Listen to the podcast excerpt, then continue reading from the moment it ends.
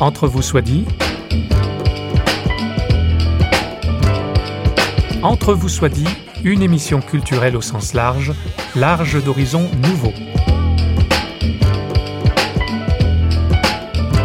Avec vous, François Sergi, pour une demi-heure en compagnie d'un ou d'une invitée. Notre culture a été imprégnée de théologie judéo-chrétienne. Il en reste des traces, mais on reproche parfois aux théologiens de fonctionner en vase clos. Il est cependant une branche de la théologie et fondamentale, selon notre invité, qui échappe à cette critique et qui est en prise directe avec notre culture et la société. Il s'agit de l'éthique. Nous recevons Eric Fuchs, professeur honoraire de l'Université de Genève, spécialiste d'éthique et l'auteur, après bien d'autres ouvrages, de Et c'est ainsi qu'une voie infinie, avec pour sous-titre Un itinéraire personnel, sous-titre qui dit bien que le propos ne sera pas seulement analytique et abstrait. Eric Fuchs. C'est-à-dire que j'ai eu prouvé le besoin, arrivant un peu euh, à la fin de ma vie quand même, faut bien dire, de faire un peu le point. Finalement, euh, qu'est-ce que je crois? Qu'est-ce que je crois vraiment? Qu'est-ce qui est vraiment important vous voyez? Quand on a fait de la théologie pendant, je sais pas, quelques 50 années, on accumule beaucoup de choses et on se demande finalement qu'est-ce qui est là vraiment important pour soi et en fonction, je dirais, de la situation aussi de la société d'aujourd'hui, du développement, etc., on se demande ce qui est vraiment important. On l'aura compris, le partage se veut personnel sans pour autant tomber dans l'exhibitionnisme. Éric Fuchs n'est pas protestant pour rien.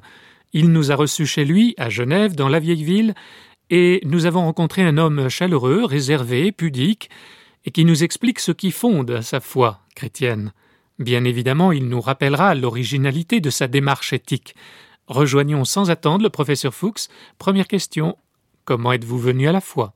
Mes parents étaient au départ, ils, ils ont changé peu à peu, mais au départ, tout à fait agnostiques et au fond assez indifférents, venaient plus d'un milieu très à gauche, très marqué politiquement.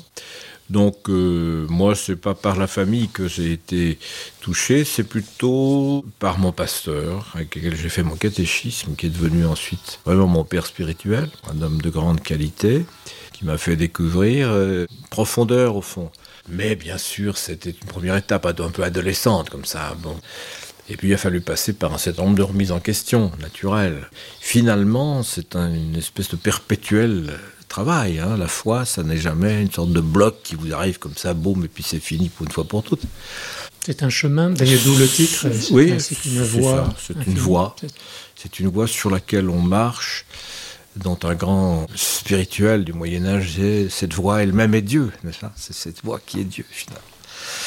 Il y a une sorte de présence mystérieuse qui vous accompagne. Cette voix, c'est pas simplement un chemin vers le qui mène vers quelque chose, c'est déjà quelque chose.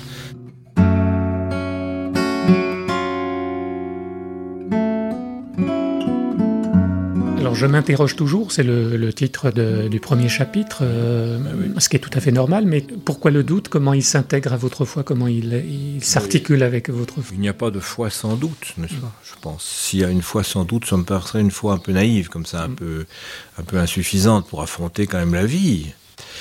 Donc le doute est toujours accompagne la foi. Donc je crois que le doute est totalement euh, présent comme un compagnon, un compagnon euh, exigeant, dérangeant souvent, mais exigeant de toute euh, affirmation de foi. Pour moi, le doute n'est pas une mise en question de la foi, si vous voulez, c'est plutôt une espèce d'interrogation constante, d'obligation de rendre compte, devant soi d'abord, de, de ce que l'on croit. On ne peut pas, je crois, affirmer quelque chose d'aussi extraordinaire croire en Dieu sans être immédiatement, et surtout je dirais dans une société comme la nôtre, hein, la mise en question est infiniment plus forte qu'elle ne le fut jamais, je crois.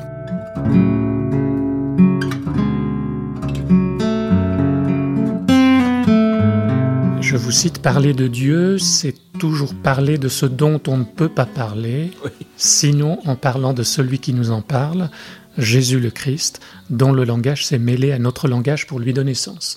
Cette fois, elle a un contenu, elle a un appui, il y a les écritures, quoi, c'est ça, le, ah, du texte. C'est pas une foi vague, une espèce de divinité, je ne sais pas quoi. Pour moi, c'est évidemment une foi qui a pris visage, qui a pris le visage du Christ Parce que là, j'ai découvert en cet homme l'émergence, comment dire, oui, l'apparition vraiment d'une autre réalité que la réalité quotidienne humaine, et découvert à la fois cette présence d'un frère très proche et en même temps d'un Dieu, hein, c'est-à-dire d'une transcendance, de quelque chose qui nous échappe. Voilà, c'est pour ça que pour moi, euh, parler de la foi, c'est toujours parler de la foi chrétienne, je veux dire, en Christ. La foi en. Aussi loin que je m'en souvienne, ma foi est née de la rencontre du texte biblique. Oui, bah oui, on n'est pas protestant pour rien, Dieu soit loué, d'ailleurs en ce domaine. C'est une grande grâce d'être né dans une communauté qui m'a fait découvrir la force de ce texte et qui me l'a fait aimer. Et puis après, travailler, beaucoup.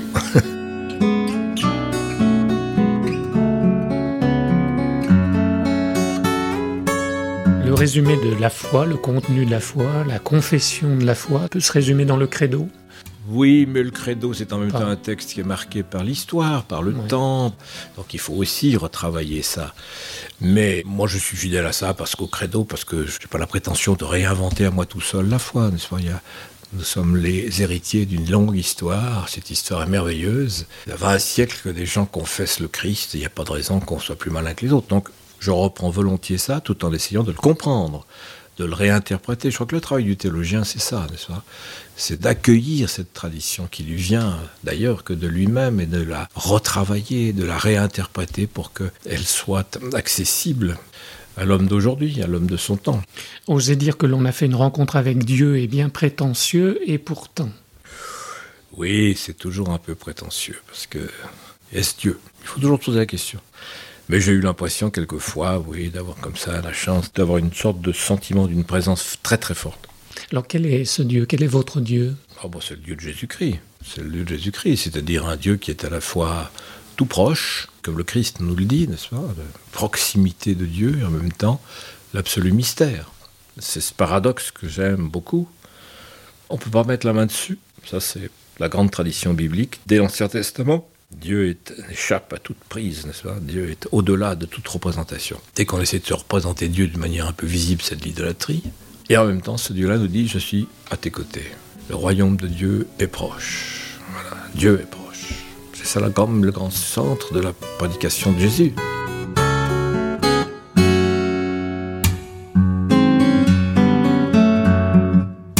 Il y a un point important de votre foi, de la foi chrétienne, c'est la résurrection. Ah oui, ça c'est central. Sans quoi c'est plus la foi chrétienne Alors ça j'en suis tout à fait persuadé, je ne suis pas le premier à le dire, Saint Paul le dit lui-même très bien, n'est-ce pas? Si Christ n'est pas ressuscité, notre foi est vaine, dit-il, elle est vide. Si Jésus n'est pas ressuscité, c'est alors Jésus, c'est un, bonhomme qui a annoncé des choses intéressantes, qui a fait voir des choses très bien sympathiques, si vous voulez. Il était sûrement très bien, mais c'est pas, c'est tout, comme, comme beaucoup d'autres après lui ou même déjà avant lui. Ce qui fait la spécificité et qui fait aussi le choc extraordinaire qu'a représenté le christianisme, c'est la résurrection. Si vous enlevez ça, parce que ça change quoi en fait? Mais ça change tout, ça change, c'est-à-dire que tout d'un coup, ce qui est notre destin le plus commun à chacun, à savoir la mort, cette réalité-là est mise en question par ce Dieu-là qui nous dit ton avenir, c'est pas la mort, c'est la vie. Et la résurrection, c'est l'attestation que Dieu prend au fond sur lui, hein, dans la personne de son Fils, cette, vie, réalité que la, vie ne débouche pas sur le néant et la mort, mais, c'est la vie qui devra... Alors, bon, c'est central. Je pense que c'est ça qui explique pourquoi le christianisme a eu un tel écho.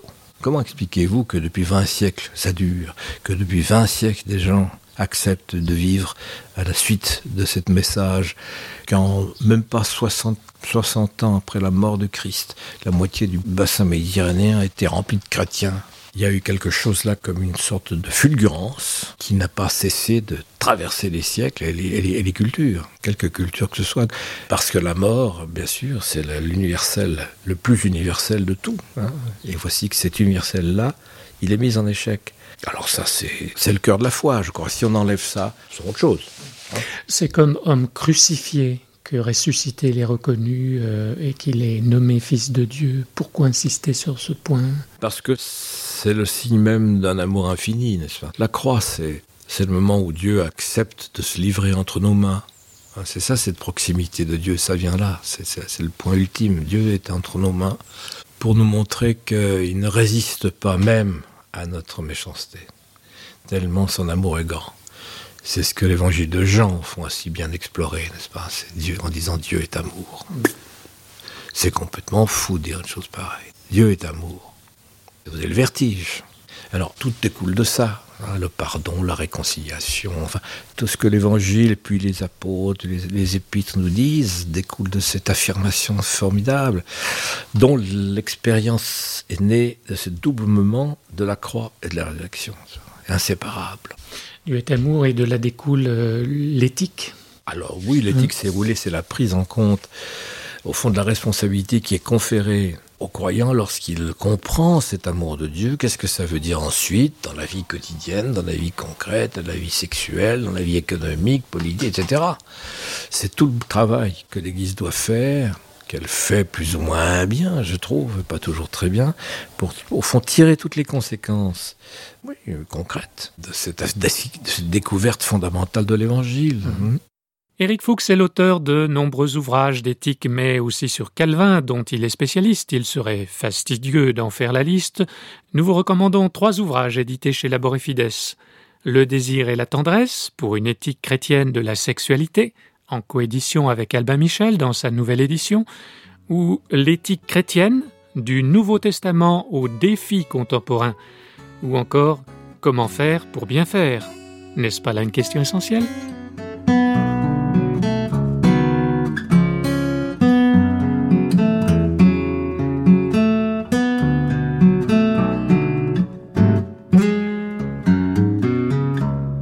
Pourquoi est-ce que vous êtes investi dans ce domaine-là, dans ce champ théologique-là oh, précisément Parce que c'est tout à fait euh, par hasard. Par hasard oui. C'est ce qu'on dit quand on ne veut pas dire peut-être que Dieu le voulait comme ça. Non, je vous explique rapidement. Moi, je me suis spécialisé dans mes études très vite sur le Nouveau Testament. Je suis un bibliste d'origine. Et puis, il s'est passé deux choses. La première, c'est que les méthodes mises en, en, en, évidence dans les recherches sur le Testament m'ont peu à peu profondément ennuyé.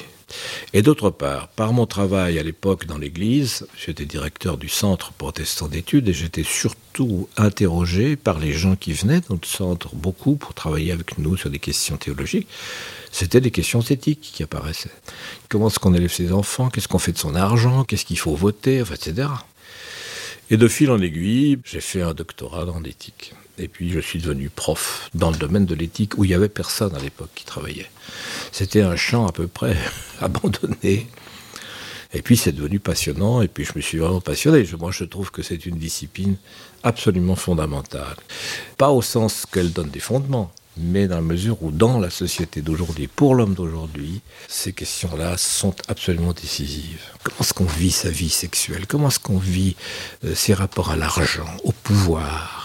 Comment est-ce qu'on élève ces enfants dans ce monde où ils sont menacés de tellement de tentations, etc. Ça, oui, c'est vachement important. Si Dieu a quelque chose à dire, je crois que c'est dans ce domaine-là qu'il le dit aussi, et peut-être prioritairement.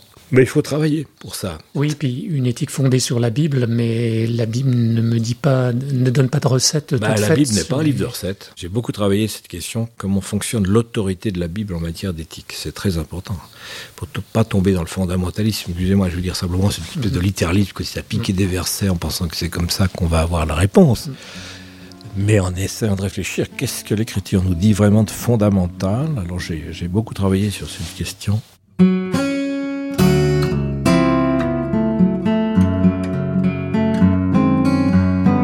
Vous avez discerné une double fonction à l'éthique. Hein? Oui, ça c'est un, un truc qui m'est... non, mais je distingue, si vous voulez, c'est pratique, on a deux mots. Distinguer la morale et l'éthique. Oui, on a, on, a, on a la chance d'avoir deux mots. Ils veulent dire la même chose. Mais on n'aime pas la morale. Mais simplement, oui, ça c'est un, oui, il faut, faudrait peut-être d'ailleurs la, la mots, il faudrait peut-être un peu la, la, la, la réhabiliter, je trouve. Enfin bref, moi, je, alors, j'avais deux mots, je, me suis dit, je vais l'utiliser pour montrer deux fonctions. Une fonction que j'appelle de régulation, hein, c'est-à-dire se donner des règles de comportement qui permettent les uns avec les autres de vivre à peu près correctement. Bon, ça, c'est tout le domaine de la morale, très important. Très important, on le voit bien aujourd'hui où autant de facteurs de la morale euh, sont branlants, hein, sont un peu branlants. Mais la morale elle-même, comme telle, est un peu courte. Il faut qu'elle se réfère elle-même au fond, à des valeurs, à des valeurs qui la fondent. Qu'est-ce qui fonde cette morale? Et là, on passe, si vous voulez, la réflexion sur les fondements, on passe au domaine de l'éthique. C'est ma manière de les distinguer. Hein, on peut faire autrement si on veut. Mais c'est comme ça que je, je, joue sur ces deux niveaux qui sont assez utiles parce que permettent constamment de se demander à la fois ne pas quitter le terrain très concret, celui de la morale, hein, et en même temps ne pas s'en tenir à des recettes, mais se demander toujours au nom de quoi? Quelle est la valeur? Qu'est-ce qui justifie? Oui, C'est la justification fondamentale de nos choix. Et c'est ce qui manque aujourd'hui, cette référence à des fondements, à, des, une valeur. On, on, essaye bien, n'est-ce pas? Tout, tout, le débat autour des droits de l'homme, par exemple. Oui. Vous voyez, hein, c'est intéressant. Il y a un besoin quand même. Puis en même temps, chaque fois qu'on est dans cette question, on est obligé de dire, mais enfin, qu'est-ce qui fonde à leur tour ces droits, les droits de l'homme? Alors vous, vous les fondez, vous les, moi, vous les référez pour, pour à, moi, à, Dieu et une transcendance. Pour moi, oui, oui, pour moi, c'est mm. évident. Sans quoi, d'ailleurs, autrement, ces droits sont uniquement le fruit d'un espèce de consensus social, vous voyez c'est-à-dire que rien d'autre ne les défend que ça. Mais le jour où le consensus social change, pas suffisant mais parce que le jour où ce consensus change, mmh. alors les droits changent. Si vraiment on n'est pas fondé sur quelque chose qui dépasse, qui transcende au fond le, consensus social. Prenons un exemple. 55% des Suisses votaient pour autoriser la torture. Bah, pure imagination. Mais bon, est-ce que ça justifierait la torture? Alors, du point de vue légal, vous serez parfaitement justifié, puisque 55% des Suisses auraient voté, et puis ça, ça, serait donc tout à fait légitime du point de vue du simple droit. Mais, ce n'est pas légitime du point de vue des valeurs. Donc, il faudrait une résistance. Vous voyez bien, pendant la guerre, lorsque des, des, des chrétiens se sont dressés contre le fascisme, au risque de leur vie, ils affirmaient des valeurs qui, supérieurs qui jugeaient au nom desquels ils se permettaient, ils avaient le droit de critiquer une pratique politique qui était tout à fait scandaleuse à leurs yeux, mais pas aux yeux d'une 90% ou 80% ou 70% des Allemands d'époque. Donc il y avait bien un débat euh, de fond entre ces deux niveaux, vous voyez oui, mais les, les droits de l'homme et du citoyen, on peut se retrouver sur des valeurs humanistes communes à toutes les religions et à, à toute l'humanité? Euh, plus ou moins. Non, plus, plus, plus, ou moins. Plus ou moins. C'est un grand débat, ça. Oui. Mais même si c'était le cas, bah, tant mieux s'il y avait, si on pouvait. Mais moi, quand je vois ce que donne cette espèce de grande éthique universelle à laquelle rêve Hans Kung, par exemple, ça finit par être un peu faiblard. C'est pas grand-chose. Et je trouve un peu court. Moi, je pense que la question de la morale ne peut vraiment trouver sous son, pas des solutions, mais avancer vers des solutions que lorsqu'elle se réfère à une éthique qui interroge sur les valeurs fondamentales. Pour finir, après une pause musicale, nous allons aborder avec Eric Fuchs les questions de la communication du message chrétien et de la façon de vivre sa foi, notamment dans le contexte test d'une épreuve d'une maladie ou à l'approche de la mort. I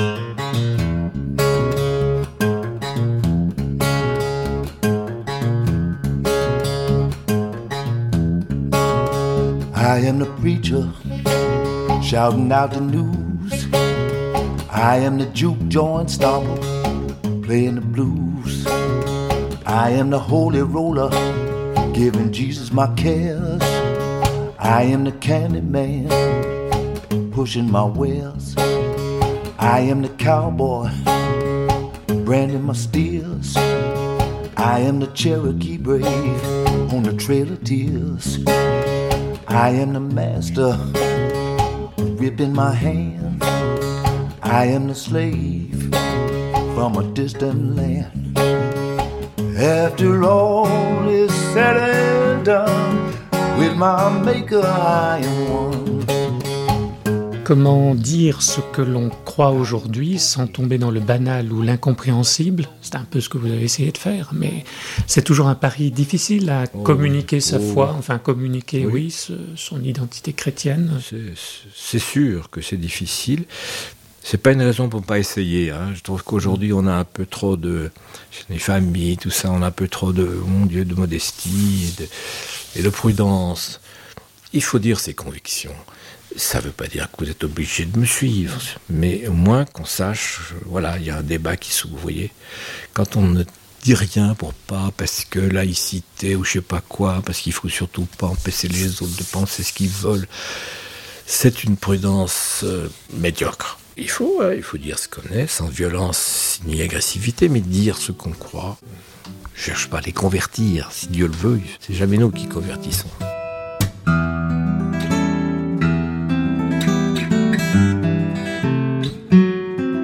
Fils de l'homme, quand il viendra, trouvera-t-il la foi sur la terre? Point d'interrogation. Pourquoi vous avez choisi ce passage? Parce que c'est la bonne question. La bonne question. Trouvera-t-il encore la foi? Vous en doutez? Non, mais je, mais je m'inquiète parfois de voir l'évolution, un peu, la désaffection quand même très forte des sociétés occidentales, disons, hein, à l'égard de leur propre tradition spirituelle. Elles se détruisent elles-mêmes ce faisant. Dans l'Évangile, le Christ lui-même a eu cette inquiétude. Donc, c'est de dire que même quand on a des doutes, quand on se pose des questions, on est en bonne compagnie. La foi, ça peut s'augmenter?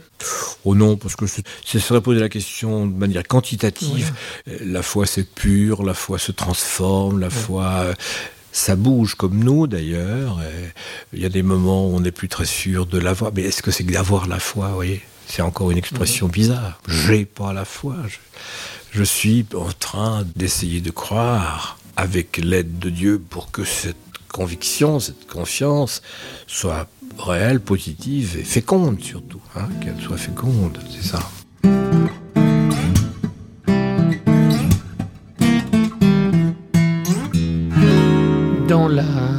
Fin de votre ouvrage, on arrive vers quelque chose d'assez existentiel. Que devient la foi, que devient votre foi quand euh, on est confronté à la souffrance et, à la mort?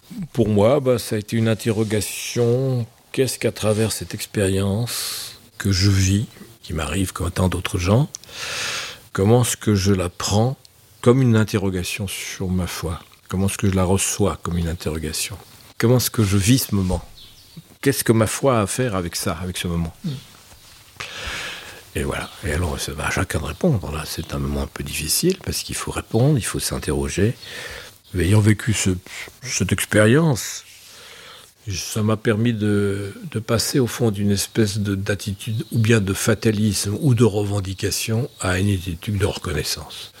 Euh, c'est peut-être la fin, mais avant toute chose, il s'agit de reconnaître tout ce qu'on a reçu dire merci, savoir reconnaître qu'on a été tout au long de sa vie, à travers toutes sortes d'expériences, dont on peut d'ailleurs faire un peu le compte, et découvrir que ce chemin, avec tout ce qu'il a eu d'aléatoire, de, rocailleux, etc., c'est un chemin finalement qui a été constamment l'occasion de découvertes riches, positives, de cet amour dont on parlait il y a un instant, cet amour de Dieu qui s'est d'ailleurs euh, transcrit si souvent dans l'amour des autres. Qu'est-ce que nous faisons de ce qui nous arrive, voyez? Mm. C'est ça la question, je trouve importante. Quand on dit euh, qu'est-ce que j'ai fait au bon Dieu pour qu'il c'est c'est pas la bonne question. Mais non, pas du tout. Enfin, bien sûr, vous le savez bien, mais je veux dire, c'est pas la bonne question. Et les gens disent souvent ça. Mais on a tendance à se culpabiliser beaucoup, et, on voit la maladie comme une punition. Une punition. Mm. Mais non, la maladie, c'est un phénomène naturel. Nous sommes des êtres de nature, destinés un jour à mourir. On mourra peut-être d'un infarctus. Ça, c'est l'esprit scientifique qui le dit. Oui, l'esprit religieux, euh, dans la nature humaine, on n'a eh plus d'autres tendances. L'esprit religieux doit dire qu'est-ce que je fais de ça? Mm. Ça, c'est notre problème. C'est pas de mélanger les domaines, vous voyez. Il faut être parfaitement au courant de ce que les scientifiques nous disent, parce qu'ils ont, ils ont raison de nous le dire, c'est vrai, c'est comme ça. Mais en même temps, qu'est-ce qu'on fait de ça? Hmm. C'est pas la question des causes, c'est la question du pour, mais en deux mots, pourquoi? Je suis accompagné.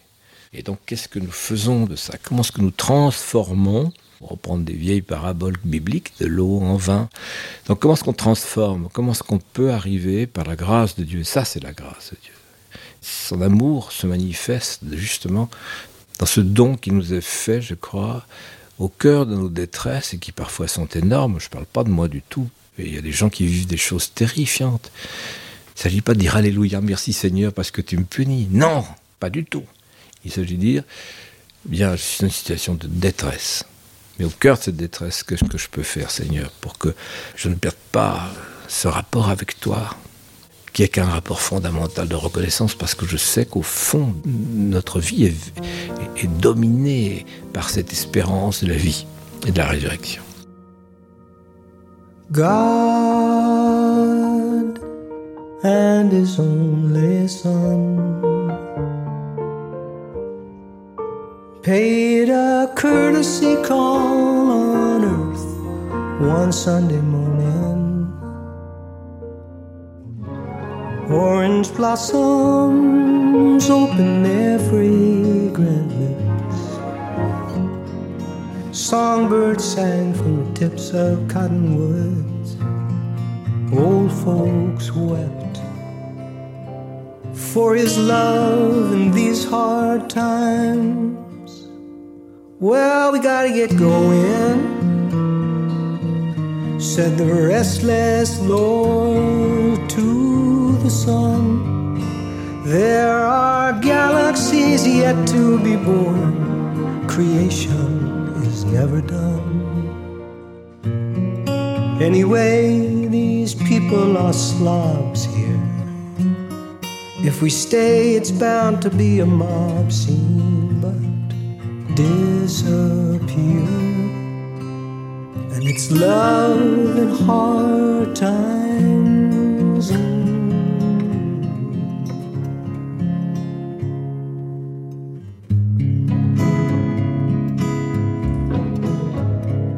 I loved her the first time I saw her.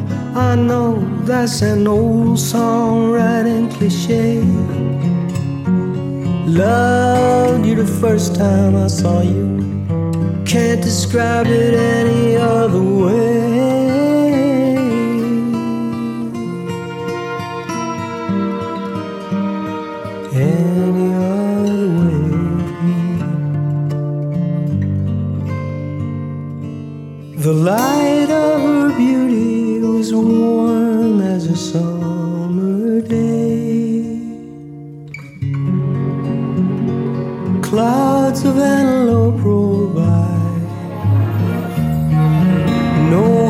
Of rain to come in the prairie sky.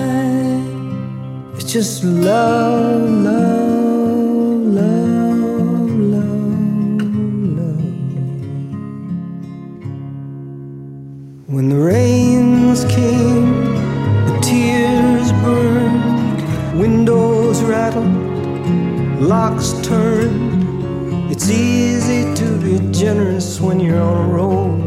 hard to be grateful when you're out of control.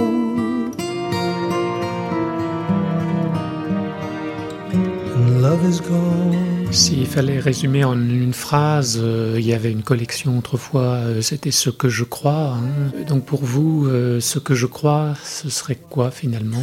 Mais le ce me dérange, vous voyez. J'aime pas la formule parce que ça a l'air d'être de nouveau un contenu. Mm. Or moi je crois la foi bien sûr à un contenu, mais c'est pas le contenu qui- parce que le contenu varie selon les cultures, selon les formules. On voit bien qu'un homme du Moyen Âge ne disait pas la même chose qu'un homme, etc. Et qu'aujourd'hui, etc.